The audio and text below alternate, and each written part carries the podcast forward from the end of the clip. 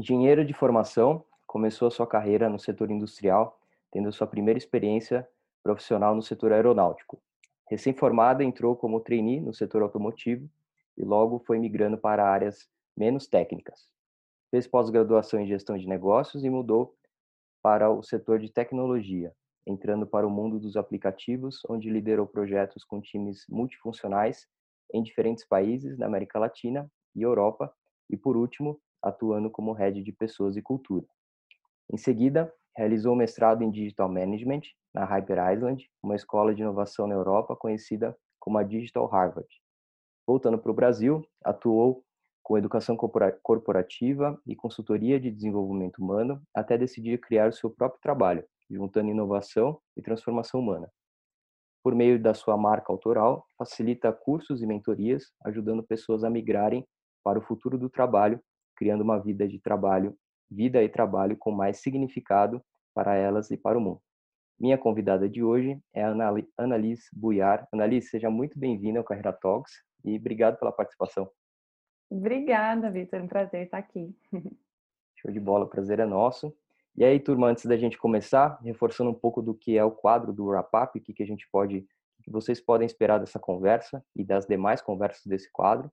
A ideia é que a gente traga especialistas nos assuntos aqui para a gente poder é, se aprofundar e que vocês consigam ter uma boa ideia sobre os temas que a gente vai trazer aqui, é, para que possa, mais do que tudo, provocar é, questionamentos, provocar perguntas e curiosidade em vocês, para vocês irem atrás dos temas e das coisas que a gente vai falar aqui. Não dá para abordar tudo nessa entrevista, mas a gente vai abordar aqui os, os pilares dos principais temas que estão nas agendas hoje das empresas, do mercado como um todo, então inovação, novas tecnologias, transformação digital, futuro do trabalho, é, soft skills, hard skills, diversidade e inclusão. Tem bastante coisa legal que a gente quer tratar neste quadro aqui. E o tema de hoje é futuro do trabalho e futuro do trabalho com um olhar mais interior. A gente vai discutir bastante sobre qual o impacto do propósito é, nessa busca pelo futuro do trabalho e como é que a gente pode se preparar e até se preparar para os trabalhos do futuro ou até mesmo criar os nossos trabalhos, como é, a Annalise é, ajuda as pessoas aqui. Então, sem mais delongas, vou já começar. É, Ana, posso chamar de Ana? Sim, por favor. Show. É, conta pra gente um pouco do que, que você faz hoje em dia, como é que foi o seu primeiro contato com esse tema e por que, que você se apaixonou por isso? Legal. É, eu acho que eu vim do mundo corporativo, né? Vim é, como funcionária e aí quando eu fui estudar na Hyper na Inglaterra, eu fui muito provocada é, se eu estava se eu podia criar o meu, meu próprio trabalho, como seria se eu pudesse criar? Isso para mim, assim, bugou, né? Porque eu, aí eu fiquei muito desesperada porque eu não tinha respostas, né? Eu, aí eu comecei a olhar para minha trajetória sempre com múltiplas escolhas, assim, né? Tipo, que empregos existem aqui, eu escolho esse. Que faculdades existem aqui, eu escolho essa.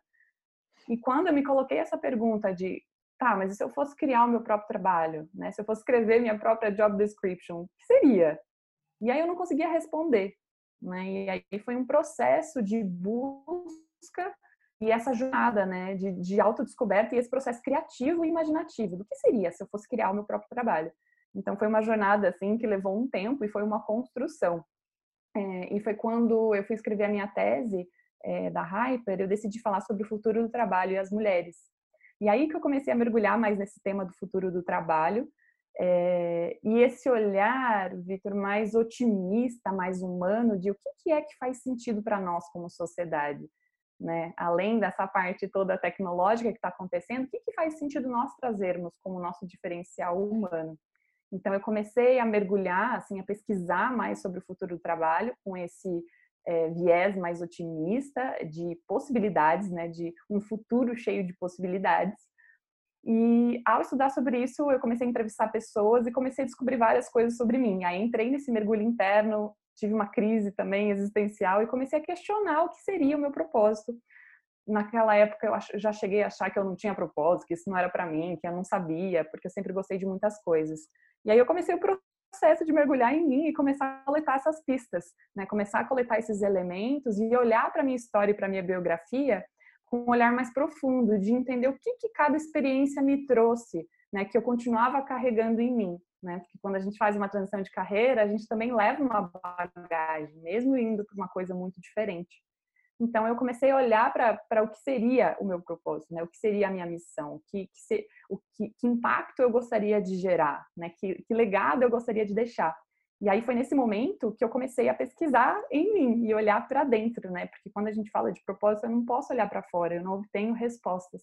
Eu posso obter respostas de objetivos, mas não daquilo que me traz significado.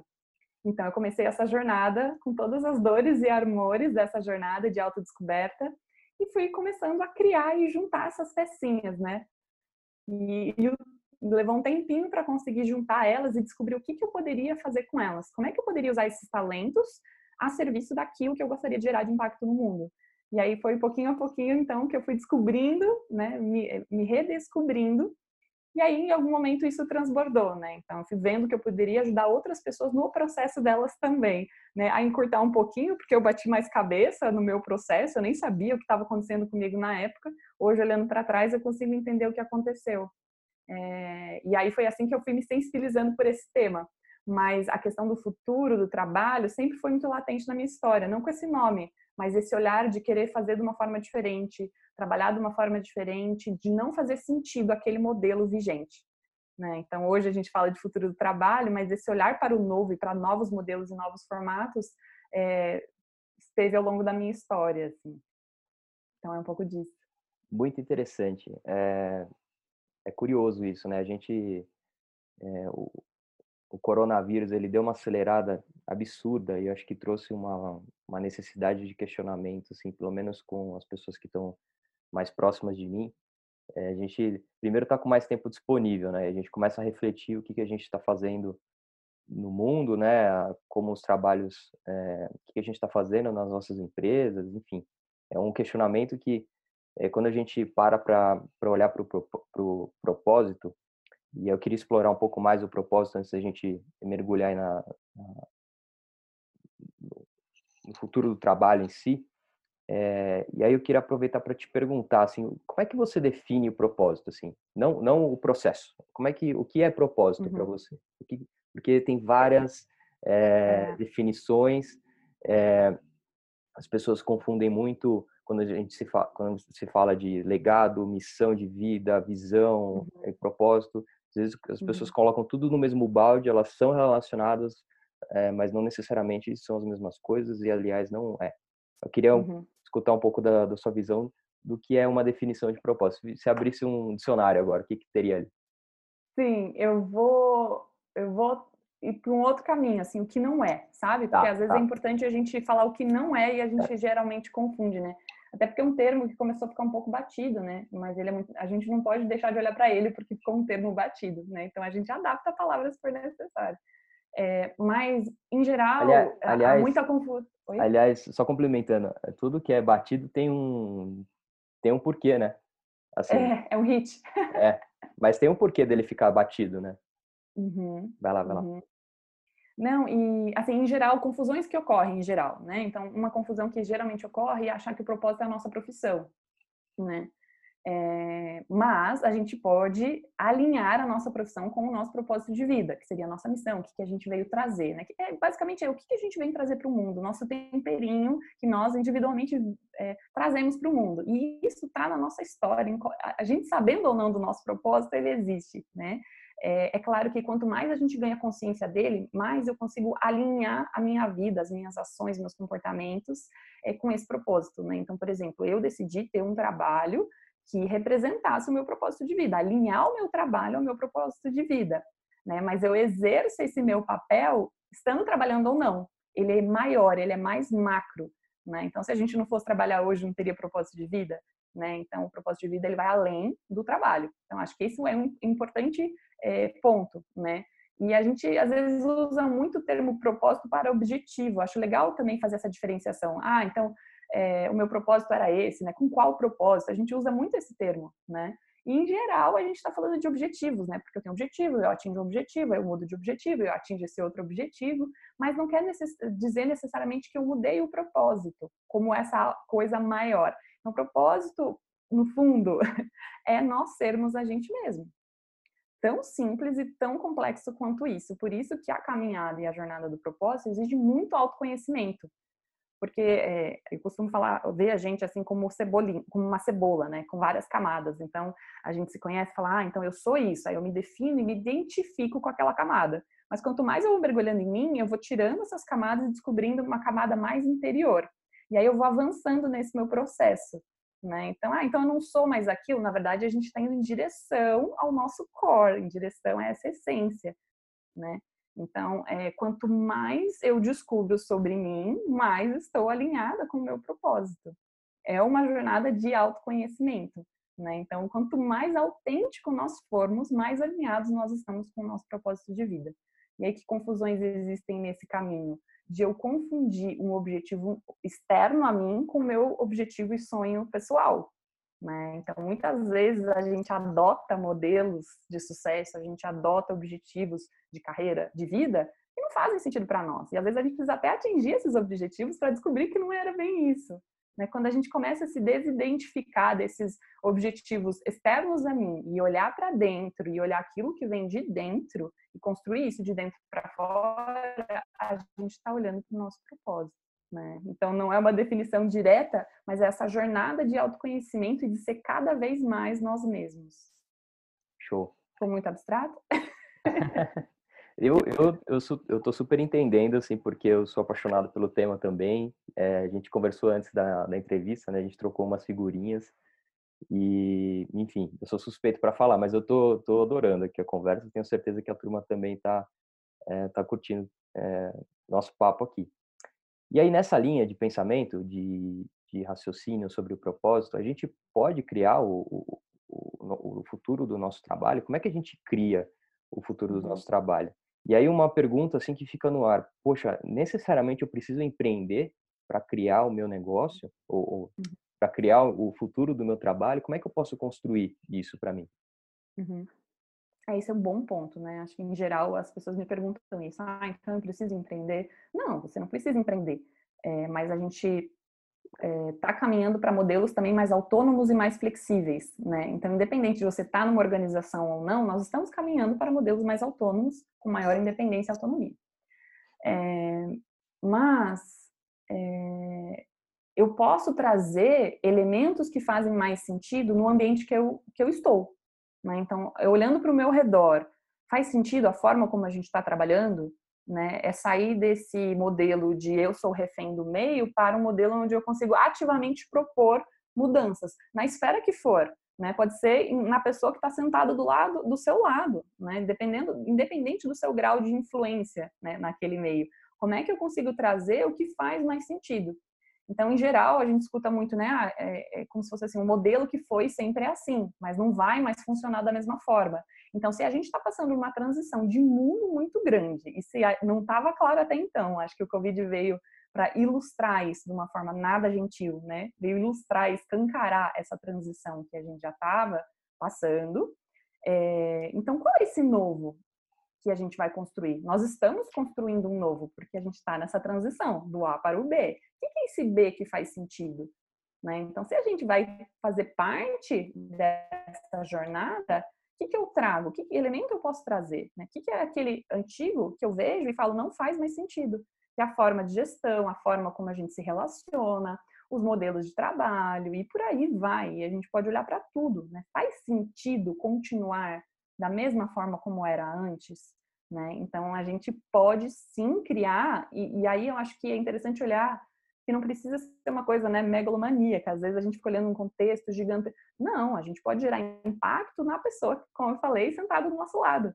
Né? Nas pessoas que a gente tem contato. Que que gente, como que estão essas pessoas?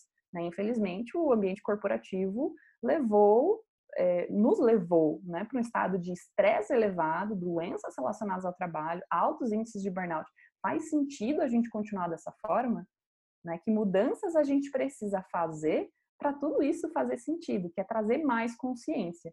Então a gente pode sim criar, né? Mas aí o desafio é olhar para sutileza, sabe? Não precisa ser algo gigantesco, mudar a forma como me relaciono, como eu reporto, como eu faço reuniões. Se a gente só olhar para a forma como a gente faz reuniões, para ser uma reunião mais eficiente, mais inclusiva, mais consciente, é, já tem aí um monte de transformação. Então, é, são coisas pequenas que podem fazer uma transformação muito grande. Ou a forma como eu me relaciono com as pessoas ao meu redor. É, e aí eu posso trazer mais de mim para o meu trabalho e eu posso propor mudanças e, e, atuar de uma forma diferente e eu não preciso empreender. Né? Pode ser que eu queira mudar de área, mudar de função, né? conforme eu vou descobrindo o que faz sentido para mim, mas empreender não é a única forma. Né? Não é a única forma. Eu posso encontrar trabalhos, empresas que façam mais sentido para mim. Né? Então, como é que eu encontro e faço essa esse match, né, daquilo que faz sentido para mim daquilo que tem nesse meio, nessa função, é, nessa área, né, e, e, como eu junto esses dois. Então é possível sim. É claro que num contexto mais mundial, a gente tem aí uma influência de grandes players de tecnologia, né, moldando o nosso comportamento, mas a gente consegue atuar numa outra esfera. A gente consegue atuar nessa esfera menor e isso pode gerar uma transformação muito profunda.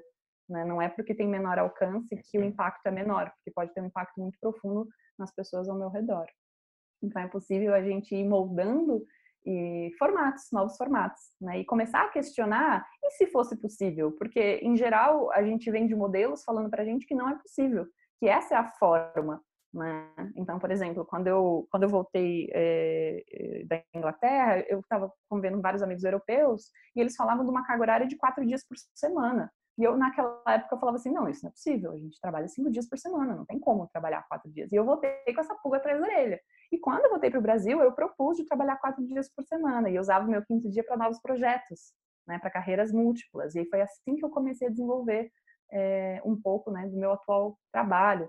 Então, que, que coisas a gente pode desafiar? E se fosse, né, e se desse trabalhar dessa forma? Assim como as pessoas que propunham home office há uns anos desafiaram aquele ambiente também de alguma forma. Né? Hoje o home office está mais óbvio, mas no começo era alguém propondo algo muito esquisito para aquele meio, para aquele ambiente. Né? Então, sair desse modelo e propor coisas diferentes que vai levar a gente para mudança. Então, sim, é possível a gente criar mudanças. Muito interessante esse tema, assim, é não adianta a gente perseguir essas coisas todas aí, de, de tentar criar essa busca exterior, se a gente não tem a clareza interna, né? Que é o que a gente começou falando do propósito. Né? Então, por isso que é um, um processo que começa é, interior, para você saber quem é, quem, é você, quem você é e descascar é, as camadas, né? Como você colocou no exemplo da, da cebola. E eu queria compartilhar um, um, um, um episódio que aconteceu comigo na minha carreira, que eu acho que eu até te contei isso antes, né? Vou, vou contar para a turma aqui, porque foi, para mim, foi a, a, o exemplo mais prático que eu tive de potência em saber o seu propósito, ou você se conhecer um pouco mais, como que isso pode gerar resultado para você como profissional. Aterrizando aqui para a turma, tá? Cara, como é que eu, que eu, que eu extraio o valor disso, disso para minha carreira de forma prática, né? Como é que eu me destaco no, no meu trabalho? E uma coisa que me ajudou bastante foi é, eu estava no início da minha carreira ali, só que eu já estava apaixonadíssimo pelo sistema, já estudando muito é, essa busca interior de quem que é o Vitor, como é que eu funciono, o que, que eu gosto de fazer e tal. E a parte de gestão de carreiras foi o, o embrião ali do, do Carreira Talks. É, eu já estava ali aficionado pela, pela forma estratégica de gerir carreira. Só que no, no meu trabalho, né, das, das 9 às 18, eu estava numa área de analytics, onde eu gerava relatórios tal. E era uma coisa que eu, a minha, a, a, minha empresa foi me foi se moldando para este este essa atividade não foi uma atividade que eu busquei necessariamente e mas eu não, não gostava da atividade não era meu perfil né? Eu sou uma pessoa de, que gosta de gente, que gosta de interagir. Então, ficar ali atrás do computador programando para mim era um, era um caos. É, só que eu estava fazendo uma atividade lá que era é, basicamente acompanhamento de metas e performance de outras, de outras pessoas. Uma atividade analítica de gerar esses indicadores. E fora trabalho, né, no, no, meu, na minha hora de lazer, digamos assim, eu estudava muito é, a parte de gestão de carreiras, como eu coloquei. E aí eu vi uma possibilidade de começar a, a levar um pouco de conceitos e teorias de feedbacks que eu estava aprendendo para os meus relatórios de gestão de performance. É, porque esses relatórios iam para gestores, esses gestores utilizavam esses relatórios para dar os feedbacks para os times que a gente fazia gestão ali, né, de, de performance.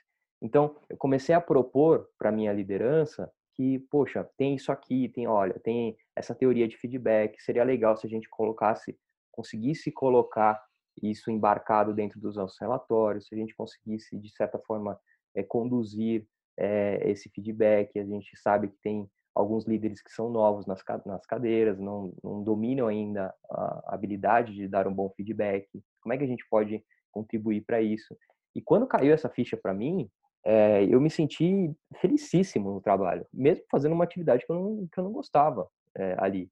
Mas o fato de você colo poder colocar a tua marca ali no, no escritório, né, de, de você falar aquilo com brilho no olho, é, começou a me destacar. Eu, eu passei a ser reconhecido de uma forma diferente dos meus pares, que faziam os programas lá super rápidos. O meu programa demorava horas para rodar, o deles rodavam em, em minutos, mas eu consegui me destacar colocando a minha a minha meu propósito em prática, digamos assim. Né? Então, eu queria compartilhar isso aqui nessa conversa, que eu acho que é super válido e, e para as pessoas poderem perceber o quanto o quão rico é você saber né, como é que você funciona e você ter a personalidade, a autenticidade que a Ana colocou no começo, de é, propor isso no trabalho, né? De, poxa, eu não estou gostando da forma como está sendo conduzido essas reuniões aqui, está uma perda de tempo absurda.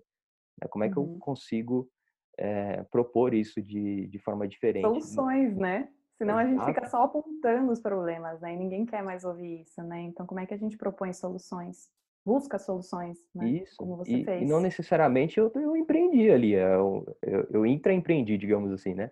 Eu uhum. não abri nenhum CNPJ para fazer isso. Basicamente, Sim. eu fui colocando, e não foi da noite para o dia, foi um, uma, uma, foi uma busca, assim. Fui na, na, hora do café, na hora que acabou aquela reunião, eu fui colocando ali de forma paulatina até é, ser comprada essa solução para as uhum. pessoas. Eu achei, legal, eu achei legal que você falou um ponto que é bem importante também, que é não confundir, eu demorei para entender isso, não confundir aquilo que nós somos bons com os nossos talentos naturais.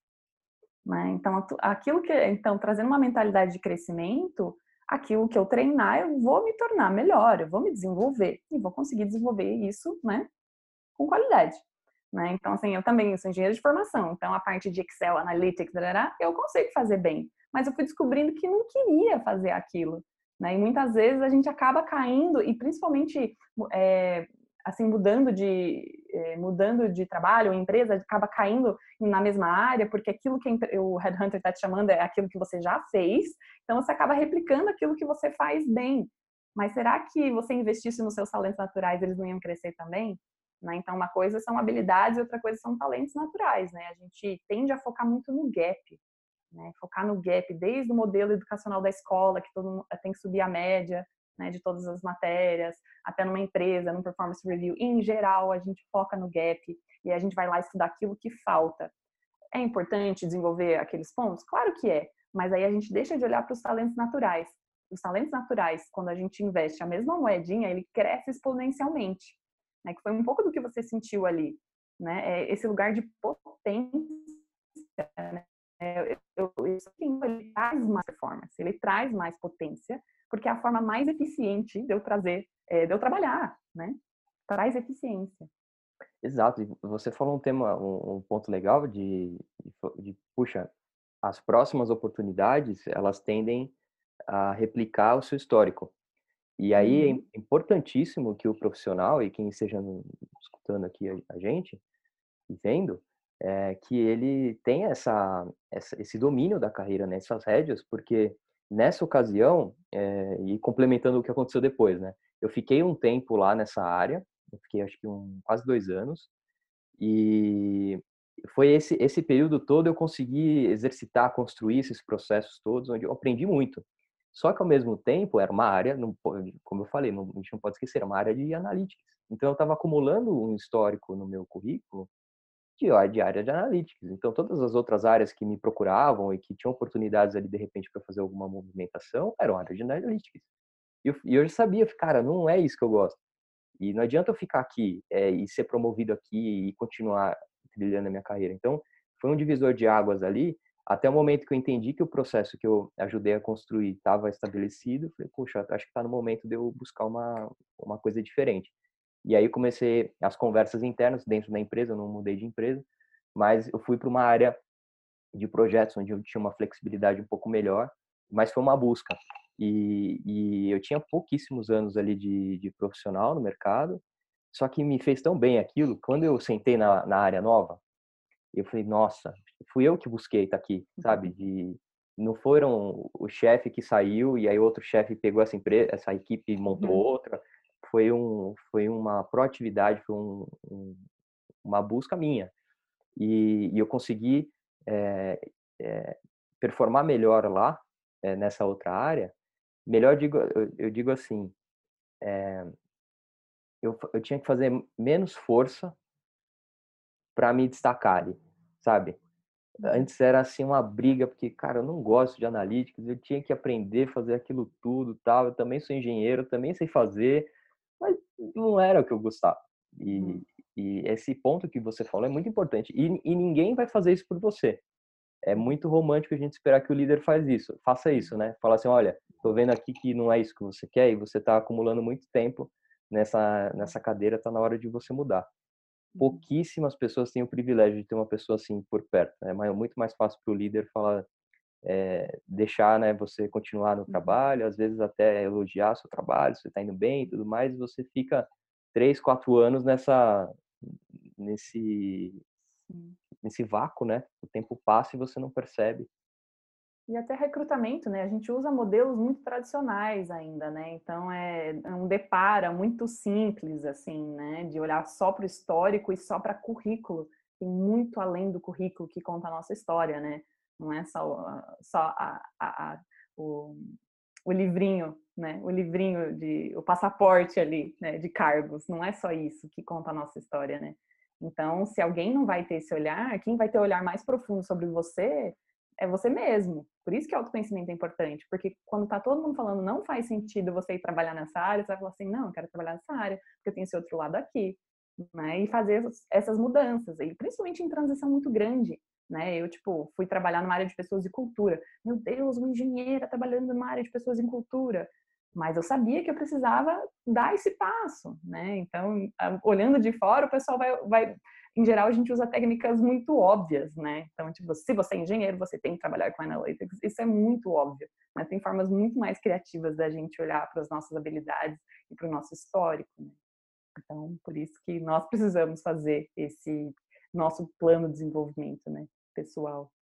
Exato. E aí eu queria, já conectando com, com a minha próxima pergunta aqui, é, o propósito é uma busca, puta, cada um bilhões de pessoas, bilhões de propósitos, cada um tem, cada um tem o seu.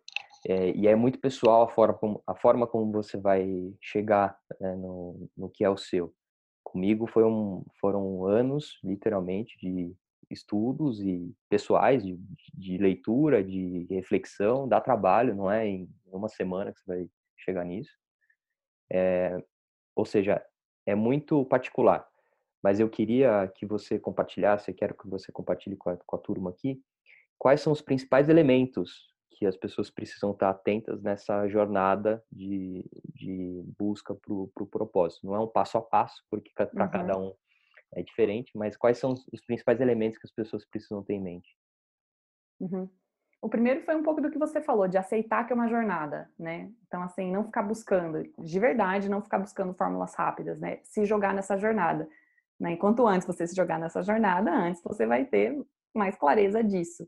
Né? E, e se colocar nesse processo de, de, de, busca, né? se colocar como buscador. Então, tá, eu estou buscando, e aí eu vou coletando, porque aí eu consigo trazer um olhar observador para o meu dia a dia. Né? Como eu estivesse, tipo, explorando mesmo. Porque senão essas coisas passam batido no nosso dia a dia. Né? Então, trazer esse olhar observador para o seu dia a dia. É, e, em geral, a gente tem dificuldade de olhar para aquilo que é mais autêntico em nós, porque a gente está olhando por um padrão externo. Né? Então, olhar para os nossos objetivos e começar a questionar: esse, esse objetivo fui eu que me coloquei ou alguém influenciou, alguém me disse que isso era legal? Né? E olhar para as nossas vontades é, sem diminuindo o julgamento, né? E olhar para o que é único em nós. Né? Então eu falo que é não olhar, não tentar consertar o vaso quebrado. Então, em geral, eu escuto as pessoas falando, não, mas eu tinha que. Quando a gente fala eu tinha que, em geral, é tipo alerta, né? Tipo perigo. Né? Então, é, porque esse eu tinha que normalmente ele, ele denuncia uma conformidade, eu tentando me encaixar em algo. Quando eu estou olhando para o propósito, eu tenho que sair desse olhar de conformidade e olhar para quem eu sou. Em geral, a gente tem dificuldade de aceitar os nossos próprios talentos naturais. Então, os elementos que eu trago aqui é ir diminuindo esse julgamento, trazer esse olhar observador e começar a questionar como é a forma que eu faço. Né? Então, por exemplo, algumas pessoas vêm para mim assim e falam: não, mas eu não sou criativo. Né? Então, se a gente muda essa frase e fala como eu sou criativo, já muda muito. Né? Então, algumas pessoas também se questionam: ah, eu não sei se tem perfil de liderança. Como é a, min a minha forma de liderar? Porque pode ser que a sua forma de liderar é diferente do meio. E aí você vai achar que você não tem isso, porque o teu meio está te falando que você tem que seguir uma regrinha. Mas qual é a tua forma de liderar? Qual é a tua forma de ser criativo? Qual é a tua forma de se relacionar? Né? Então, por exemplo, é, olhar para essas características e, e, não tentar consertar elas, olhar com carinho para elas e olhar, tá, mas como é que é a minha forma? E como é que eu potencializo, então? Né? Então, a gente é, tem uma sociedade que valoriza muito extroversão no mundo corporativo. Muitos introvertidos sofrem com isso. É muito dolorido. Ao invés de olhar e como é que é a potência do introvertido. Como é que um líder, o que um líder introvertido traz para a mesa? Que riqueza ele consegue trazer, que profundidade ele consegue trazer. É, então, olhar para as nossas características sem esse julgamento e começar a entender como é que eu uso essas minhas características. Né? Só de, de se desfazendo daquilo que eu achava que eu tinha que ser para olhar como é que eu sou, já faz bastante é, diferença. Né? E, e, e olhar para esse olhar mais criativo de como é que eu junto coisas não triviais. Né? Então, é sair desse paradigma de que para trabalhar em certa área eu tenho que seguir esse certo modelinho, é que elemento novo eu consigo trazer para essa área, para essa função, para essa profissão. Então, será que tem como conectar é, coisas não triviais como é que seria juntar isso, né? Que é, por que, que eu gosto tanto de desenvolvimento humano, mas eu também gosto da parte de negócio? Será que tem como juntar os dois? Será que tem como juntar, sei lá, outra coisa? Né? Então, esse olhar criativo de juntando esses elementos. É, e de quebrando um pouco alguns paradigmas, né? Um dos paradigmas é esse paradigma do esforço, que a gente aprendeu muito de que tem que ser difícil e duro e árduo. Só que aí a gente não é produtivo e a gente está tentando ser outra coisa. Né? Então, o que, que, vem com mais naturalidade? Não quer dizer que não hajam desafios, mas o que, que vem com mais naturalidade para mim? Que eu faço com mais tranquilidade? Em geral, essas características, que são as habilidades naturais, a gente tem dificuldade de reconhecer elas. Por quê? Porque é tão natural, mas tão natural, que eu acho que todo mundo faz isso, que não é nada demais. Né? E quando a gente olha para aquilo que vem com naturalidade para nós, para as nossas características, que vem com essa com mais facilidade, eu consigo potencializar, como a gente falou anteriormente, potencializar isso muito rápido. E aí a gente consegue sair também desse olhar competitivo para esse olhar único, sabe? Como é, como é que eu trago o eu? E aí, quando eu trago o eu, eu trago um, um, uma diferenciação muito grande. Então, é sair desse olhar de conformidade e trazer esse olhar de como é que pode ser diferente? Que diferente eu consigo trazer? Que novo eu consigo trazer? E olhar para a nossa biografia, porque ela tem muitos elementos. Então, como é que eu uso tudo isso que eu já fui e já fiz a favor disso que eu quero trazer? Então, esses são alguns dos elementos é, para essa jornada não linear, né? não muito linear, mas para a gente ir se abrindo para esse olhar mais, mais autêntico, né? O que, que eu tenho para trazer? E sim, nós temos todos os talentos únicos, né? A gente precisa olhar para isso e lembrar deles, né? E, incentivar. É bem interessante essa perspectiva de talento. Eu queria te fazer uma pergunta é, que eu, eu recebo também e é mais ou menos assim: qual que é a, a balança ou qual que é o equilíbrio entre o seu trabalho e o seu hobby? Eu vi um, eu vi um stories seu muito legal onde você fez um paralelo com uma das suas paixões que é piano. Uhum. Falou, Poxa, eu toco piano, mas eu, será que eu trabalharia com piano ou uhum. como pianista? E conta um pouco, divide um pouco da sua perspectiva disso, porque eu vejo muita gente também na dúvida. né? Uhum. De eu fiz, é, por exemplo, vou dar um exemplo prático. Eu vi, eu fiz é, mecânica. Apaixonado por carro, meus amigos também, e tenho alguns amigos que são aficionados muito mais que eu. É, e eles ficam na dúvida, pô, eu vou para um mercado financeiro, um mercado industrial, ou, cara, eu começo a empreender aqui na área porque eu adoro isso. E qual que é essa balança daqui, daquilo uhum. que você considera um hobby para aquilo que seria um trabalho? Legal. É, eu acho que a gente precisa fazer esse exercício de projeção, né? Então, por exemplo, é, um hobby pode sim se tornar um trabalho, mas o que é perigoso é eu não entender o que seria viver do meu hobby, né? Então, é, e não no sentido só de mercado, se vai ter valor no mercado, se financeiramente vai ser viável, no sentido se faz sentido para mim. Né? Então, quando a gente faz essa projeção, por exemplo, faz sentido eu ter esse estilo de vida? Que estilo de vida isso vai me trazer? Então, vou trazer um pouco desse exemplo do piano para tangibilizar. Né? No meu caso, eu comecei a pensar: faz sentido eu tocar piano, é, ser pianista? Porque se eu fosse pianista, ao invés de tocar uma hora por dia, eu teria que tocar oito horas por dia. Aí eu ia passar o meu dia. Aí eu comecei a imaginar: como é essa cena, sabe? Imagina essa cena. Aí eu ia passar o dia inteiro na sala tocando piano. Nossa, mas eu adoro estar com pessoas, eu vou ficar o dia inteiro sozinha. Então, aquilo não ia me trazer os elementos que são importantes para mim.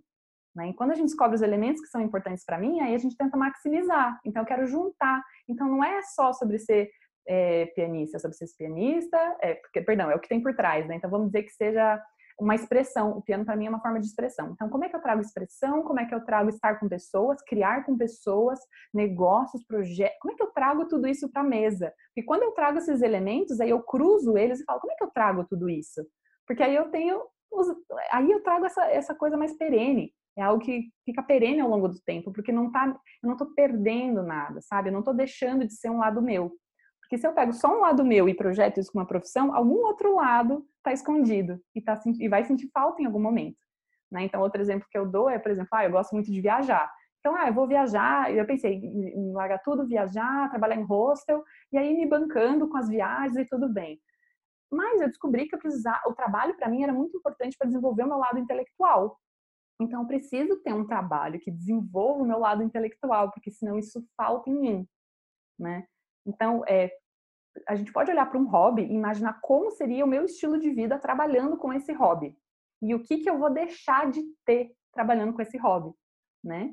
Outra forma é olhar o que tem por trás do hobby porque ele pode é, trazer elementos, sabe? Então, ao invés de olhar para a mecânica, pode ser que seja um trabalho imersivo, pode ser que seja consertar, pode ser que seja transformar, pode ser que seja tantas coisas, né? Então, qual que é o elemento que a mecânica traz para mim que eu posso importar esse elemento para o meu trabalho?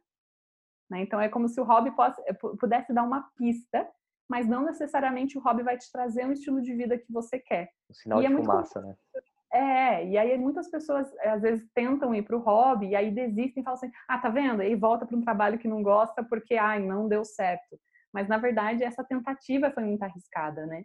Mas a gente pode também prototipar. Então, como é que a gente experimenta pequeno e vê se faz sentido? Porque pode ser que eu não, eu não sei se vai me trazer o estilo de vida que eu quero. Então, como é que eu experimento? Ah, sei lá, eu vou passar um sábado inteiro, né, consertando carro, sei lá, e ver como é que eu me sinto. Que aí eu consigo experimentar Exato. em mim né? Conseguir experimentar em mim para ver se faz sentido. Mas também outro elemento que eu acho interessante é para a gente trazer as nossas paixões, e aí eu vejo muita dificuldade, talvez a forma como a gente foi criada, a nossa sociedade, olhar, especialmente para o pessoal do mundo corporativo, né, de olhar para as paixões, é, é, que trazendo um pouco do design de vida, que é outra metodologia que eu trago, cursos que eu dou também, é, que a paixão, ela também é o resultado de um projeto de vida. Então, conforme eu me coloco em movimento, eu vou descobrindo mais. Então, muitas vezes a gente fala, mas eu não sei minhas paixões. E aí eu não me coloco em movimento.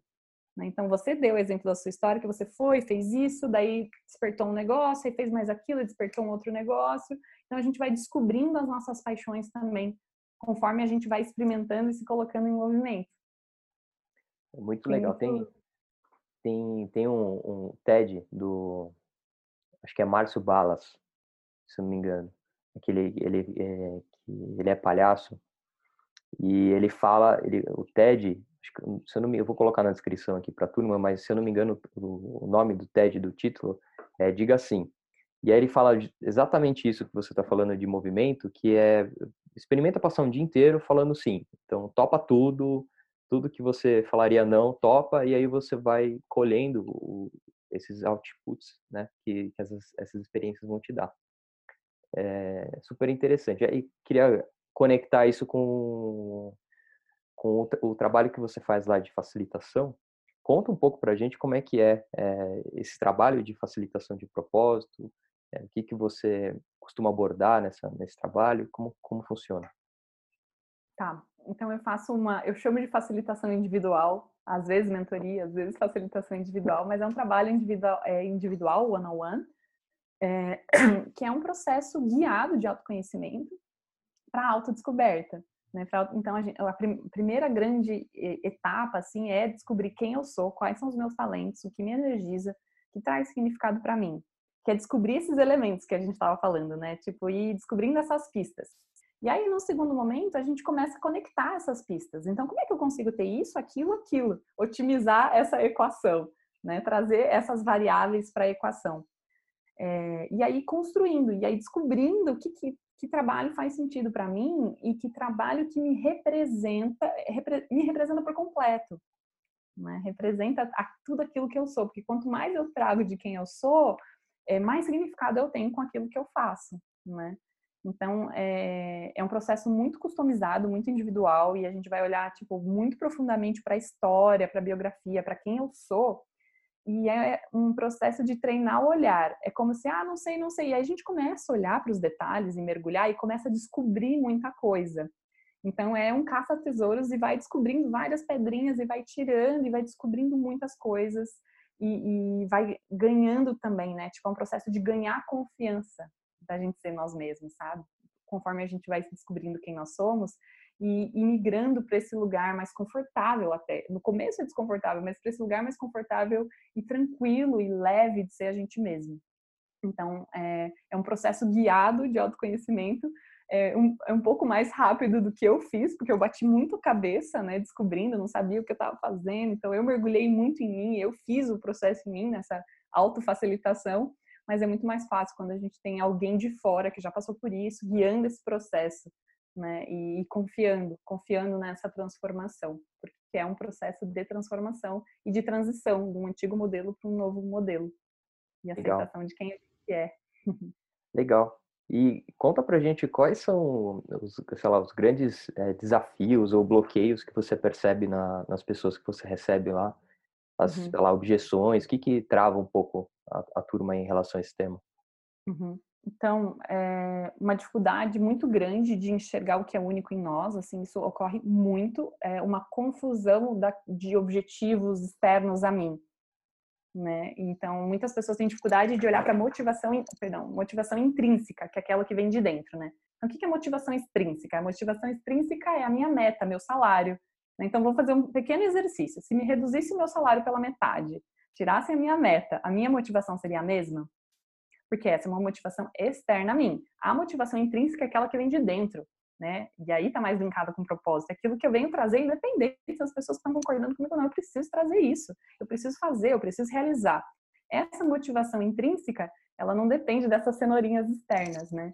E como a gente trabalha muito nesse veio desse contexto de motivação extrínseca, é, uma das grandes dificuldades que as pessoas têm é saber aquilo que motivam elas, aquilo que energizam elas, aquilo que drivam elas. Então, essa é uma dificuldade muito grande. É, uma outra dificuldade que aparece muito é entender que elas não precisam ser aquele conforme que a gente estava falando. Né? E aí elas começam a se soltar para descobrir como seria se eu me permitisse ser quem eu sou. E aí elas começam a ver o efeito disso, o que é muito bacana. E aí depois que a gente vai descobrindo mais quem a gente é, aí essa transição e aí muito medo, né? É, muito medo de migrar para esse novo modelo, de de estar tá nesse mar da incerteza, do imprevisto, né? É, então tem essa transição também. Então aparece muito é, esse medo de ser a gente mesmo, não é? Mas em primeiro lugar aparece uma dificuldade de enxergar quem a gente é, porque a gente está olhando muito para fora, muito para fora, para algum modelo, para algo que a gente falou e, e, também histórico familiar, enfim, todo como a gente foi criado, né? Esse, esse senso de validação. Então, o primeiro passo é a gente ir tirando e quebrando esses elos de validação externa e olhar e olhar para dentro, assim, né? E olhar para dentro. Essas são algumas dos, das coisas que aparecem bastante, assim. Legal. Depois eu pego o link contigo e coloco aqui para a turma para eles conhecerem um pouco mais. É, bom, já queria, não queria, né? Mas caminhando para o final, senão a gente fica muitas horas aí falando. É, compartilha para a turma alguma dica de, de leitura, de curso, TED, podcast, onde que as pessoas podem é, consumir mais informação sobre isso? É, sei lá, livros que você tenha gostado. Uhum. É, pode ser algumas técnicas também? Claro, o que você quiser. Tá. Então, é, deixa eu pensar. Acho que um livro que ajuda muito nesse olhar de experimentação, que é uma das técnicas que eu uso do design de vida também. Então, é o livro de design de vida do Bill Burnett e Dave. Depois eu passo a referência completa, mas é o livro de é a referência de design de vida, que é como eu projeto uma vida que faz mais sentido e traz vários elementos e ferramentas que ajudam nisso. É, uma ferramenta que ajuda muito também nesse processo é o journaling. Não sei se o pessoal está familiarizado com isso, que basicamente é escrita, usar a escrita para reflexão diária. Né? Então, como é que eu otimizo o meu processo de aprender sobre mim, trazendo hábitos, né? Então, em geral, a gente fala, ah, mas eu não sei, eu não sei, mas o hábito vai trazer esse aprendizado, né? Então, ter esse compromisso diário no meu processo, no processo das pessoas que eu atendo, é muito significativo, né? Ter esse hábito de reflexão diária. Então, o journaling, aí eles podem encontrar no YouTube, tem várias referências de como fazer journaling, vários formatos é, de journaling. É, eu queria muito deixar um TED sobre introversão e extroversão, porque eu vejo muita gente com dificuldade de se entender como um ou outro, que é da Susan. Ela tem um livro muito bom chamado O Poder dos Quietos. E ela tem também um TED, se procurar é, pelo nome dela, não, não sei falar o sobrenome dela agora de cor, mas é O Poder dos Quietos, o nome em português. É, queria muito recomendar esse porque eu acho importante a gente olhar para isso porque a gente, ela conta um pouquinho desses mitos e desse estereótipo de, de extroversão exacerbada que a gente tem hoje no mundo e a dificuldade dos introvertidos de, de serem introvertidos. Acho que são essas algumas referências. Tem mais um monte, mas eu, eu, sugiro, eu sugiro que eles busquem menos referências lá fora e eles tragam mais hábitos de, de, de reflexão é, diários, assim, né? E todos os processos de autoconhecimento para conseguir acelerar esse processo de aprendizado e bater menos cabeça. Show de bola, assim, acho que aí falando um pouco por mim, o que mais funcionou comigo, mais do que livros e cursos que eu tenha feito, é uma boa caneta Bic e folha sulfite na minha frente, e isso tem um poder absurdo para mim de pensar e projetar, enfim. É, é... E, e, às vezes é uma reunião com a gente mesmo, sabe? É tão simples isso, mas tipo, é muito difícil a gente fazer isso. Então, marca uma reunião com você toda semana, uma hora papel e caneta Bic, como você falou, né? E marca no tempo ali uma hora. Eu vou ficar uma hora, sei lá, pensando aqui sobre mim. e é poucas pessoas bom. fazem isso, né? É muito bom. Ana, queria super te agradecer pelo teu Obrigada. tempo, pela tua energia, foi super legal. É, sei que tá corrido para você aí, mas foi incrível aqui para mim. Não tenho dúvidas que para a turma foi muito bom também. Vou colocar todos os seus links aí para a turma conseguir te acompanhar e te seguir. E é isso aí. Obrigado. Beleza, muito obrigada. Foi uma delícia. Obrigadão. Obrigado, gente. É, e continue acompanhando a gente nos próximos vídeos que a gente vai publicar aqui no Carreira Talks. Valeu, Ana. Valeu.